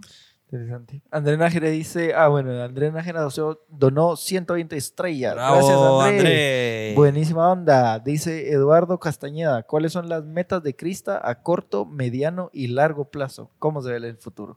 Literalmente mandadita a hacer la, la pregunta después de, que lo, de lo que hablamos. Sí. Ajá, ajá. ¿Cómo me veo? Bueno, a corto plazo sería este año. Eh, sí, tengo algunos cambios que serán en el taller, entonces eso sí tiene que suceder este año y contratar más personal también. Eh, a mediano plazo quiero retomar lo de vender en el extranjero, o sea, como ya agarrarlo más formal y, y tener una vía fija de cómo enviar los zapatos también hacia el extranjero. Y a largo plazo, eh, pues definitivamente quiero que la empresa crezca y, y poder darle oportunidades de trabajo a muchísimas personas, pero también eh, traer ya los estudios formales de diseño de zapato a Guate, o sea, Sí, darle pues. a los jóvenes la oportunidad que yo no tuve también. Ah, qué nave, qué nave. Buenísimo. Qué buena meta. Martita Fernández, quiero saber si el usar siempre tacón muy alto va deformando el pie. Sí, totalmente. Sí, Sí, sí, pasa. ¿Qué, qué es lo recomendado más o menos de uso de tacón alto? ¿Qué Pues- recomendarías tú? Yo recomendaría que si te encanta usar tacones, que tal vez los uses una vez a la semana o algo así, pero pues. usarlos mucho tiempo va a generarle juanetes. Sí, pues. Ajá, y eso se lo va a decir cualquier traumatólogo. De hecho, los traumatólogos te recomiendan no usar tacones. Sí, pues. O sea, nunca. Sí, O sea, ajá, en general. ajá. Ok, buenísimo. André Nájera, Crista ha pensado hacer una colaboración con otras marcas en Guate como Perera, por mencionar un ejemplo. Sí, de hecho, eh, la marca creo que se caracteriza porque hemos hecho un montón de colaboraciones con Con bastantes gente de todos lados. Ajá, Sí, pues. sí, entonces siempre estoy abierta. a Siempre estás abierta a Sí. que puedan colaborar. Que nada.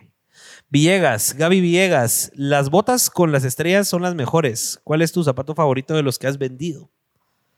Mm, Ah, que por cierto, perdón, la interrupción, la anda cargando. ah, sí. Aquí los Que puede nos enseñar. ahí un close-up, un close-up producción.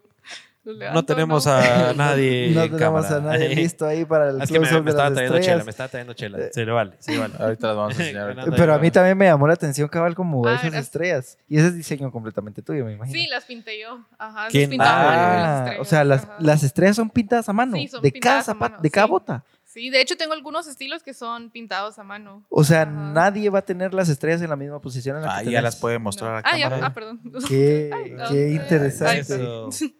Mira, y esa idea, ¿de dónde nace? Así, ¿de dónde nace la idea Pa- de las parece estrellas? así, Texas, tejanas. Eh, las estrellas, bueno, la verdad es que estas fue porque acabé de comprar la pintura dorada y Ajá. estaba muy emocionada de usarlas, entonces fue como que, que quisiera yo, para mí, porque esto es así para mí. Para ti, Entonces ajá. fue como, ay, quiero estrellas, me encanta. Sí, pues. De hecho, me gustan las estrellas, la pulsera de estrellas. Ajá, cabal. Ajá. Sos fanática de las estrellas.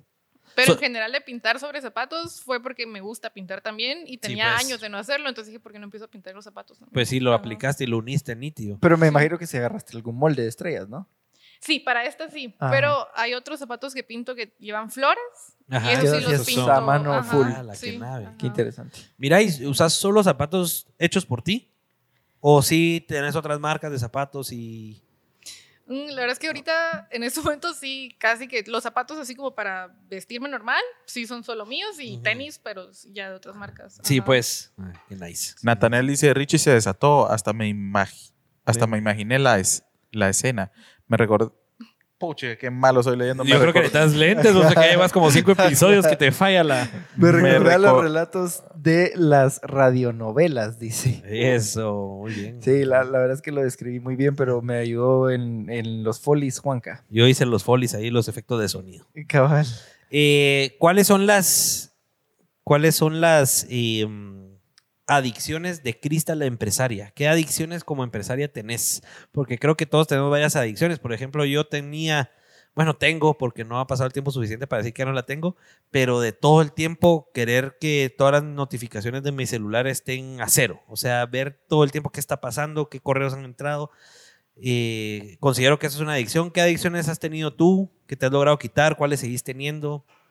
Mm, Que creo que es bien importante que la gente lo sepa porque eh, mucha gente se cree que esto de ser emprendedor es color de rosas, ¿verdad? Pero no se imaginan que sí tenemos que tener muchas cosas en la cabeza todo el tiempo y que al final nos afectan en nuestra vida personal y en nuestra salud y todo. ¿Qué adicciones ha tenido Crista? Bueno, hubo una época en que era ver la cuenta de banco. Cuando empezaba el app del BI, era como quería ver todo el tiempo cómo iba cambiando el- Sí, pues. los depósitos y todo ¿Cómo, eso. cómo se iban incrementando los, los ceros? Sí, ajá, era como, Refrescando todo el tiempo. sí, ajá, Ajá. ahora ya no la tengo. Ajá. Y también hubo un tiempo que eran los likes. También era como, acabé de poner una foto y tenía que ver cuántos iba. Estar y viendo que subiera. descansaba y otra vez quería, tenía que ver y así. Sí, pues. ¿Cómo te las Ajá. quitaste? ¿Cómo te quitaste esas? Mm, como que entendiendo también de dónde venía como que el rollo, o sea, digamos, lo de, obviamente lo está viendo el, el app del banco, era porque, pues, obviamente quiero crecer, o sea, quiero Ajá. que esto crezca, pero no es una forma sana hacerlo así. Igual con los likes, o sea, era más ego, porque al final del día, ¿qué importaba si llegaba a 10 o si llegaba a 100? Total. Si no vendía nada, pues. Ajá, total. Sí es, eh, o sea, sí es un punto de medición el qué tanto engagement en likes y eso tenés a venta, sí es, sí es relativo. Sí, un poco. Sí. Más el tipo de la interacción. Tal vez el like ya no es tan importante, sí es importante la interacción, o sea, si la gente está interactuando, sí. Si la gente está sí es- preguntando ajá, y todo. Exacto. Ajá. Sí, pues, ok. ¿Qué tan... Ahora está ya no, ya le hice. Solo, yo le Dale, quiero dale, hacer la misma pregunta Sí. a Pablo. ¿Cuál, ¿Cuál es esa adicción empresarial que tenés? Yo creo que el Pablo es el que más fácil se las quita, mano. Por eso es que se los estoy preguntando.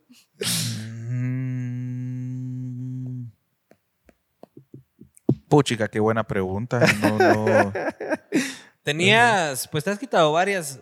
Bueno, tal vez es que no han sido adicciones, pero te molestaba estar viendo tanta notificación que ahora ya hasta te pelan y las borras sin verlas.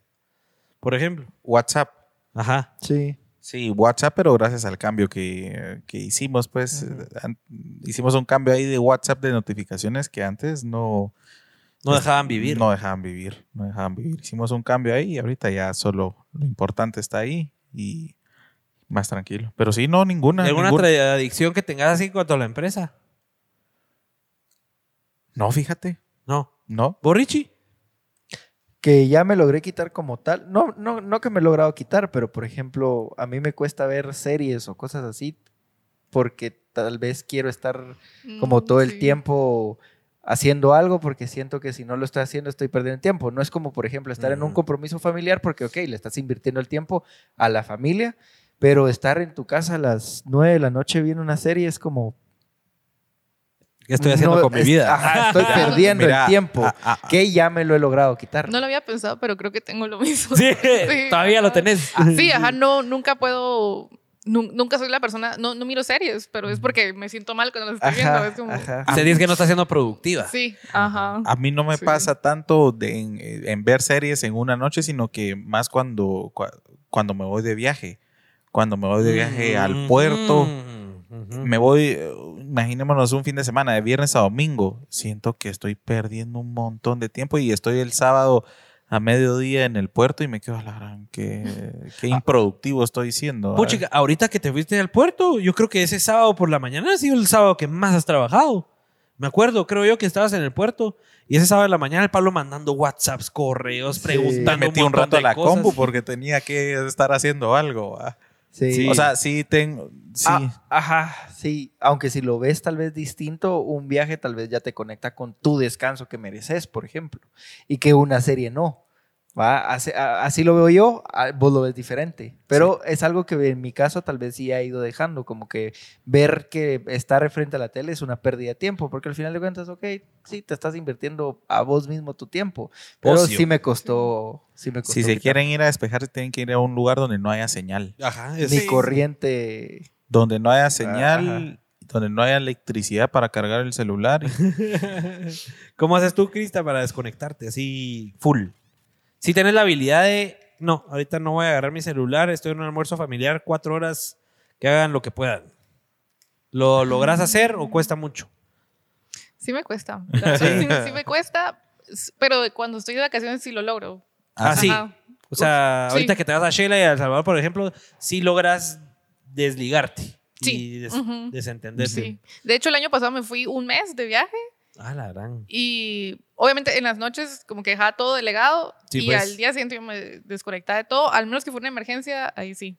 Pero cuando estoy en Guate, sí me cuesta. O sea, estando aquí en Guate ya te sentís Sí, diferente. Ajá. Y es que al final de cuentas, si no lo logras delegar bien, creo que no estás aprovechando lo que pagaste. Sí. Porque Ujú. al final de cuentas estás pagando un montón por un mes de viaje Ujú. que tal vez no te lo vas a disfrutar porque vas a ir a resolver lo mismo que pudiste haber resuelto Sí, aquí, exacto. aquí en Guate. Pues. Ujú. ¿Y no te sentías así, ese mes de viaje, no te sentías en ningún momento en el día así como ansiosa o, o de, ay, ¿qué estará pasando? O, ay, no he visto mi celular. No, o sea, sí logras. No, para nada. Al menos que hubiera pasado algo así como que hicieran emergencias y era como, "Ah, ojalá pudiera estar ahí y yo hacerlo porque estaba Ajá. fácil, pero de lo contrario no estaba. Sí, pues. Sí. ah, qué bueno. Juanca ya estudiando su retiro por ahí. ¿A ya. cuándo vamos nosotros a agarrar un mes de vacaciones? Ah, todavía falta.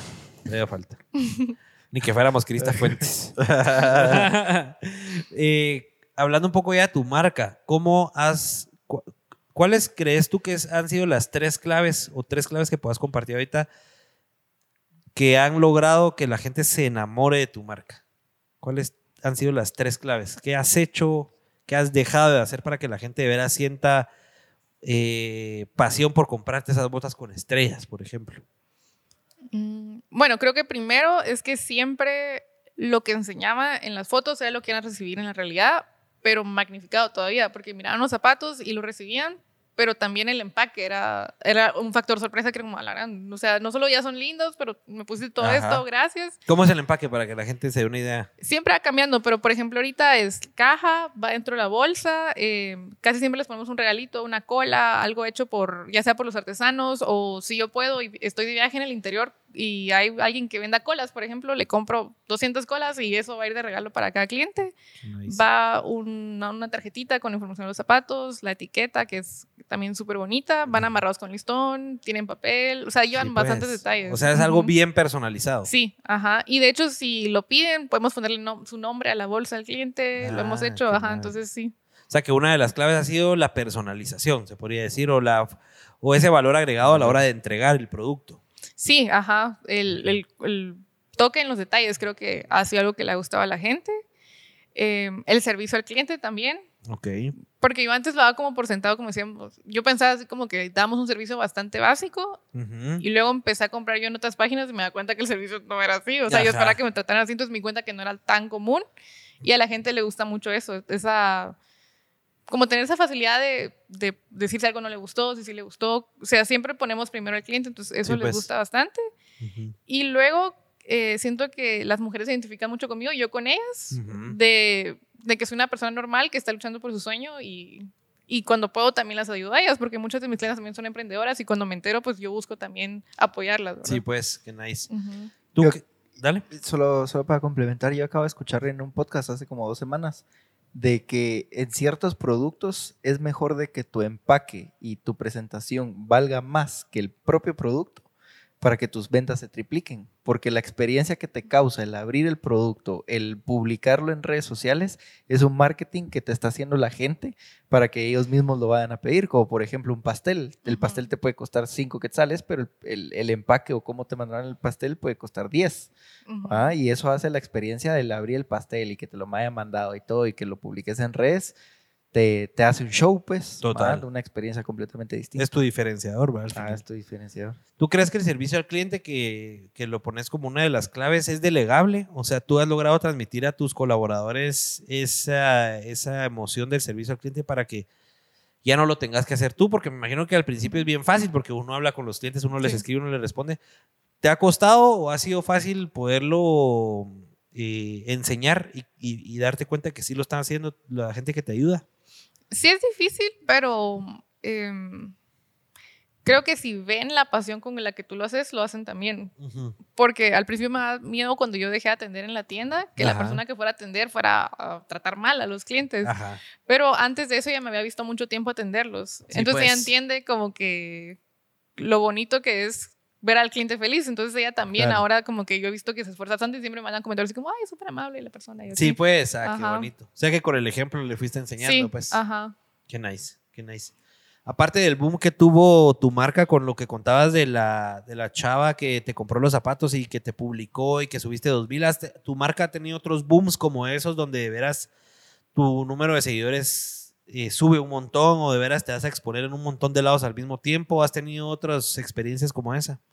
Sí, sí me ha pasado. Me ha pasado, por ejemplo, eh, siempre que hago algo diferente, hay como pequeños momentos de boom. Por ejemplo, cuando hice los primeros zapatos de novia, fue como boom, todo el mundo en redes sociales. Ajá, ajá. Em, ¿Son muchas, tenés muchas clientas novias para a- bodas? ahorita sí. Ah, ajá. sí. Este, el año pasado se incrementaron así. Sí, increíble, cabal. como que todas las bodas se, se juntaron. retrasaron y Ajá. Sí, es que así Ajá. fue. Y- O sea, el ajá, sí 2021 fue, todas las bodas rezagadas del 2020 que, y más del 2021, ¿ves? O sea, Sí, ajá. Qué bueno. Sí, Entonces sí te tocan muchos zapatos de novia. Sí. Sí, Sí, pues, sí. qué buenísimo. ¿Y algún otro boom que hayas tenido por algún evento? ¿O dónde, dónde tiene que, a qué tiene que estar atenta la gente para que su, de veras su marca tenga ese push para arriba, ¿verdad? Para no solo dejarlo en el marketing y pauta en redes sociales, etcétera, sino de qué otras formas podés promocionar tu marca de forma masiva. Bueno, sí, creo que cabal, por ejemplo, cuando hice los Fashion Games fue otro, otro boom porque fue que la gente que ya me seguía me viera de una forma que no me había visto antes, por sí, ejemplo. pues. Ajá. Entonces creo que a las marcas es como un buen consejo como también experimentar un poco, o sea, no solo cerrarse en yo hago zapatos y ya, sino que si se presenta la oportunidad de hacer algo diferente, siempre de- dentro del conocimiento uno, ¿por qué no hacerlo Sí, también? pues. Ujú. Qué nave, qué nave.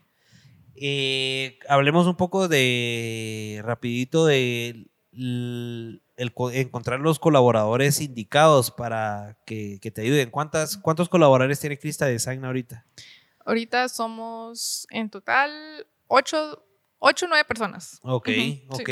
¿Cuáles han sido las claves? ¿Qué hiciste mal y ahora qué haces bien para poder formar un equipo eh, talentoso y, y que funcione? Mm, algo que he aprendido es que la confianza se gana. Antes yo la daba solo así. Entonces, eh, si tú me dices que iba a hacer algo, yo te lo creía. Sí, y pues. al final no salía así las cosas, ¿verdad? Entonces, Ujú.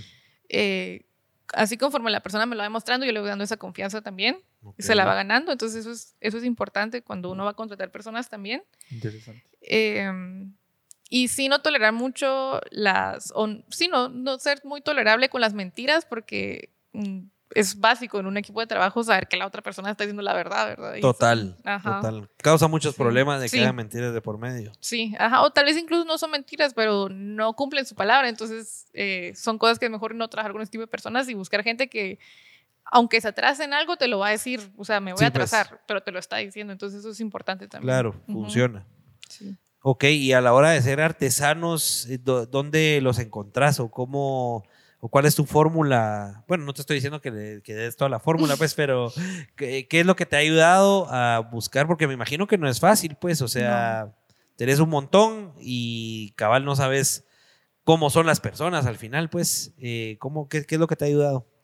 sí hay que perderle el miedo a la calle, digamos, y, y por ejemplo, yo soy una persona que va en el tráfico y voy viendo qué tengo alrededor, ¿verdad? Entonces, si yo miro, ah, ahí venden tal cosa, si me sirve, lo anoto. Y si no, solo es como de recordarlo. Y así es como he ido eh, como descubriendo mis proveedores y, o la gente que trabaja conmigo. O sea, voy literalmente en la calle Sí, pues. y si veo, me acerco. Ujú. Y si al acercarme me parece, entonces ya como que eh, hago un contacto más cercano. Ajá. Y si ya está ahí, pues no, pues, pues al menos ya tengo una referencia, ¿verdad? Pero sí es mucho de ir y meterse. Sí, pues. Ajá. Ok. ¿Y los zapateros, por ejemplo, están en un lugar donde tú tenés o ellos cada uno desde su casa o desde su taller? ¿Cómo funciona esa logística? Cuando inicié, sí, cada quien desde, desde su casa, ahora sí ya en el taller y... Bueno, sí, y excepto con, con Donoto, que es con quien hago las pantuflas, que él sí es de su taller, porque lo Sí, hacemos pues. más como en colaboración. Ah, Ajá, bueno. Sí. Sí, pues. Todas las pantuflas. Ahí estaban preguntando algo de las pantuflas. ¿Las pantuflas que sacaste hoy son nuevas? Hoy... En tu venta. Ah, creo que... le- ah, sí, unas que-. No, esas pantuflas las sacamos durante pandemia y fue en colaboración con Calzado Limonada, que es eh, Donoto, es el que tiene esa, ese, esa marca y él es un zapatero de la limonada, en zona 5. Ah, qué nice. Ajá, por cosas del destino nos conocimos hace años y yo siempre había querido trabajar algo con él, entonces la pandemia fue como el momento perfecto porque pues a ellos les reactivaba también su economía porque no, no tenían pedidos porque obviamente el mundo estaba cerrado en ese momento Ajá. y la gente estaba encerrada, entonces era como un buen producto para vender Sí, pues, ese tiempo. sí, sí, Ajá, entonces es algo que siempre Yo tenemos me a la compré un par de pantuflas. ¿Ah, sí? Sí. Yay. ¿Te gustaron? ¿Te gustaron? No, no, no, no, no suyas. Ah. Me compré un par de pantuflas. Ah, yo pensé que las mías. Dios mío. Este Pablo sí no respeta. No, es que No como está respetando. diciendo que estábamos todos encerrados, y yo compré un par de pantuflas porque solo estaba en la casa y tampoco iba a estar descalzo todo el día. Aunque sí, Sí. me gusta estar descalzo. En ese entonces ya estabas en, en, en tu apartamento. Sí, Sí, va, solito. solo, sí. ¿Cómo te fue en la pandemia, Crista? ¿Cómo viviste la pandemia como empresaria? Ah, fue un boom la pandemia. Sí. Sí. Ah, sí, subió. Sí, subió un montón. Creo que nos ayudó que veníamos vendiendo en línea. O sea, tenemos la tienda, pero nuestro canal más fuerte siempre ha sido en línea. Sí, pues. Entonces vino la pandemia, cerramos, entonces era como, sigamos haciendo lo que siempre hacemos. Ajá. Y la gente estaba en su casa, entonces estaban comprando, comprando, comprando. Y nosotros teníamos como un buen servicio para entregar también. Sí, pues. Qué interesante, ¿verdad? O sea, qué interesante que se apaga el mundo y como que la gente tiene más plata para, para gastar, ¿va? O sea, es, un fenómeno. Fue, fue extraño, pero sí. Ah, Sí, sí, es que sí. uno dice algunos, algunos están mal, pero por ejemplo, todos los que les hemos preguntado acá, eh, creo que la gran mayoría fue un boom. Eh, O sea, la pandemia. Sí. Obviamente hay giros de negocio que definitivamente Ajá, no y que hay muchas empresas que quebraron y por supuesto fue una tragedia. Pero hay mucho, hay otro montón Ajá. que de veras la pandemia los hizo crecer. O sea, yo te digo, ¿quién? O sea, yo en mi ignorancia preguntaría quién compra zapatos En si ni pandemia. siquiera está saliendo a la calle, pues. Si hasta el Netflix le tuviste que reducir, pues. O sea, si redujiste cinco usuarios a uno para bajar de 13 dólares a 5. O sea, eso me tocó sabía, a mí. Ah, Esa no me la sabía. sí, yo bajé mi internet, el Netflix, quité el Amazon Prime, por eso es que ya no ves Amazon Prime desde mi cuenta, ya tuviste que hacer la tuya. Sí, ahora vos usas la mía. No, ¿No? no, Por ahí vi. No. no. Ah, entonces No, saber, no, qué. Richie será. Mira, y aprovechando lo de la tienda en línea, ¿han pensado en alguna vez ya con la capacidad que tenés, con las ventas y la demanda, en abrir una, un local? ¿Algún centro comercial o algo? Tenem- tengo tienda ahorita. Pero, Ah, pero esparcirse, ir a Shela, por ejemplo, estar en otros lados, entrar- estar en más centros comerciales. Yo creo que por el momento no, no, no, no está en mis planes. No es, Ajá. no es la meta a corto plazo. Creo que ni a largo tampoco. O sea, Ah, ¿no? que- las tendencias marcan que todo va, o sea, lo, lo que es en línea va a seguir creciendo. Sí. Entonces, tal vez sí me gustaría hacer más grande la tienda, pero de hecho ni siquiera me llama tanto la atención tenerla en un centro comercial, sino que sí, sí me gusta cómo, cómo lo, lo hemos manejado ahorita. Más Entonces, creo- boutique, más Sí. eh, personalizado siempre, pues Sí, manteniendo ajá, la más esencia. estilo boutique. ajá, y que al final cabal. tu producto pues no es masivo como para centro comercial. Sí, cabal. ¿verdad? O sea, en algún momento ser masiva, aunque sea online o boutique, sí es una meta. O sea, sí se pueden mezclar las dos cosas. Sí, sí se puede como que lo artesanal vaya a ser masivo, pero para eso necesito primero tener el taller más grande para poder producir mejor. Sí, y más pues. también. Ujú. Ajá. Ok. Entonces O sea- creo que por eso tal vez no lo he puesto tanto en mis metas estar como en un centro comercial, porque ahorita no podríamos ni siquiera. Claro, abastecer, pues. sí, ajá. Ok. Eh, ya vamos terminando, eh, pero no queremos terminar sin hacerte esta pregunta. ¿Cómo sos de jefa? ¿Cuáles crees tú que son las cualidades las cualidades que tenés como jefa, qué no te ha funcionado, qué sí te ha funcionado, qué has cambiado en, en estos, déjame hacer las cuentas, nueve años, ¿verdad? Sí. Nueve años llevas. ¿Qué- cómo, ¿Cómo lo has vivido? Mm, Bueno, espero que, que mis trabajadores digan que soy buena. Yo me considero que soy una, como, soy bastante como eh, comprensiva. Ok. Por ejemplo, no, no soy así tirana ni nada. Eh, me gusta, por ejemplo, hacer lo que a mí me gustaría que hiciera. Entonces, por ejemplo, los pagos siempre a tiempo, eh, cualquier cosa avisarla con tiempo, bastante ordenada. Sí, a veces, algo que antes tenía y ahorita ya no, es que antes me caía mucho las cosas y entonces me da pena, como si algo Ah, estaba mal, era como, "Eh, se lo voy a decir después. Hijo o, ranci, o pues. no se lo voy a decir nunca porque me da pena regañar. Sí, pues. Ajá, entonces no me gustaba hacer la mala. Ajá. Sí. Pero después aprendí que si algo está mal, sí tenía que decirlo de una Claro. manera amable y ahí iba aprendiendo como a comunicar las cosas como una oportunidad de mejora y no tanto como, ah, lo hiciste mal. y Ajá. todo Sí, eso. pues, no tanto como ese regaño hostil, sino como constructivo. Sí, ajá, como darme a respetar, pero tampoco, tampoco pasarme de la línea y, y yo faltarles el respeto a ellos también. ¿Cuáles son, si lo resumimos en tres cualidades que tiene que tener un buen jefe, cuáles crees que son? Eh, ser ordenado, eh, ser claro también, o sea, saber comunicar las cosas que uno necesita y pues tener un rumbo para poder llevar a su equipo también. Excelente. Interesante. Aparte de ser una diseñadora brillante, que, que has logrado pues, hacer cosas bien bonitas, también sos una, una gran empresaria. Eh, ¿Cuáles han sido esas cualidades, aparte de lo que te apasiona, que es el diseño, qué otras cualidades crees que es, o qué otros talentos crees que tenés que han influido en el crecimiento de la marca?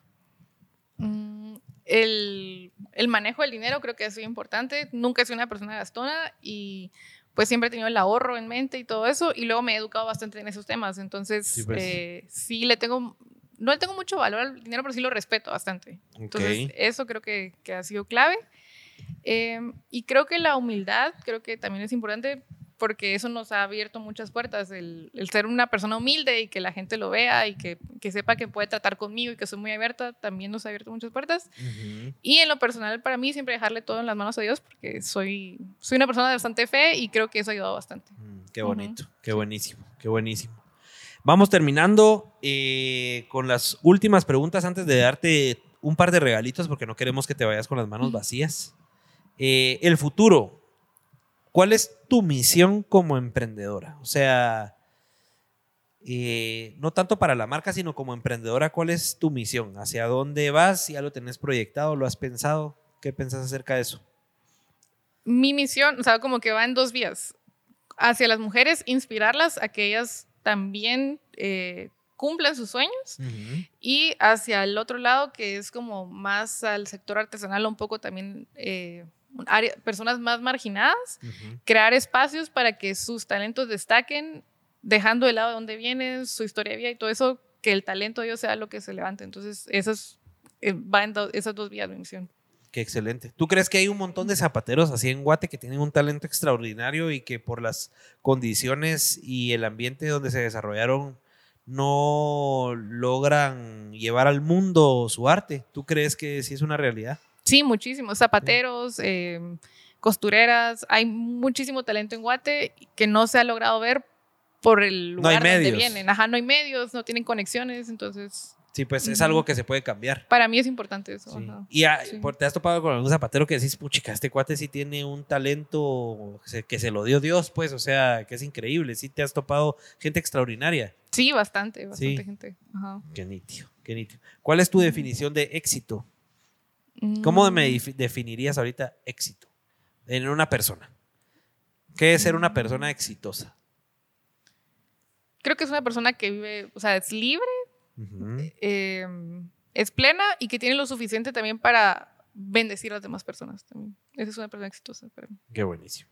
Nítido. Y por último, eh, ¿cómo visualizas tu marca en la cima? O sea, ¿dónde visualizas tu marca en lo más alto? ¿Qué es lo más alto que donde ves Crista Design?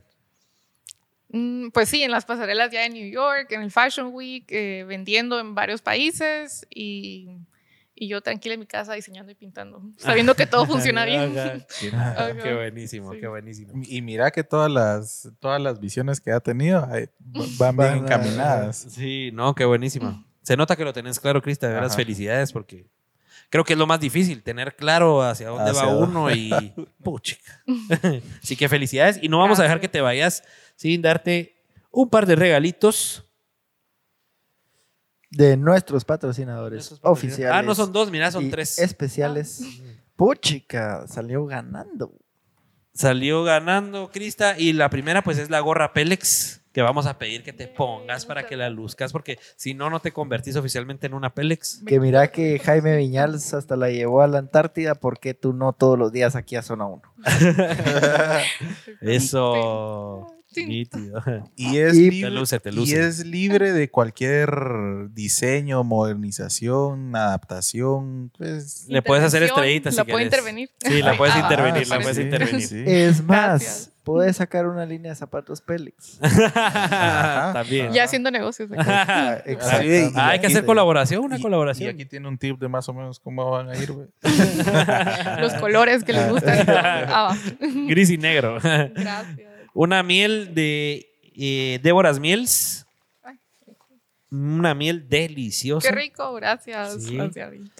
¿Desayunas panqueques o algo? Sí, me encanta la miel. Sí. Ah, de veras. Ah, Sí, estás ajá, estás sí. hecha. Le pegamos entonces. Le Excelente pegamos con regalo. Déboras Miel. Muchas excelente gracias. regalo. Y un regalito de TM Creations. Eh, que ese sí es sorpresa. ¿Qué será? ¿Qué, ¿Qué será? será? ¿Qué Claro. será? Sí. Te va a servir para, te va a qué servir será. para tu Semana Santa. Ah, vamos Sí. a ver. Ah, de veras. Especialmente en El Salvador.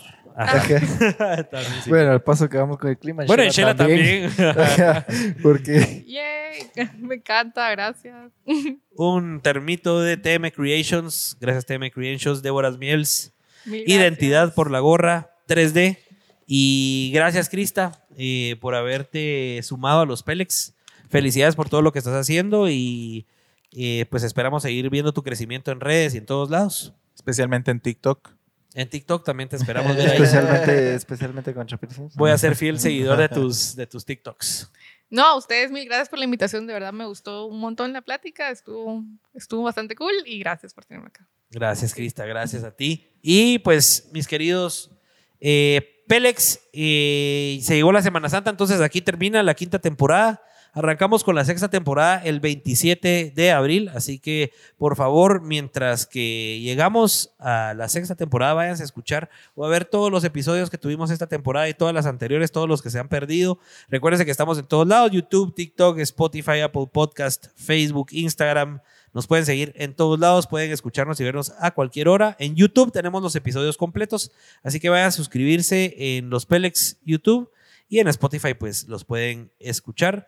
Eh, nuevamente, Crista, gracias y muchas nos vemos en un próximo Pelex Podcast. Feliz Semana Santa. Feliz Semana A Santa, se todos. portan bien, con cuidado, se portan bien que nada les cuesta, diría mi abuelo. Chao, bye. Bye.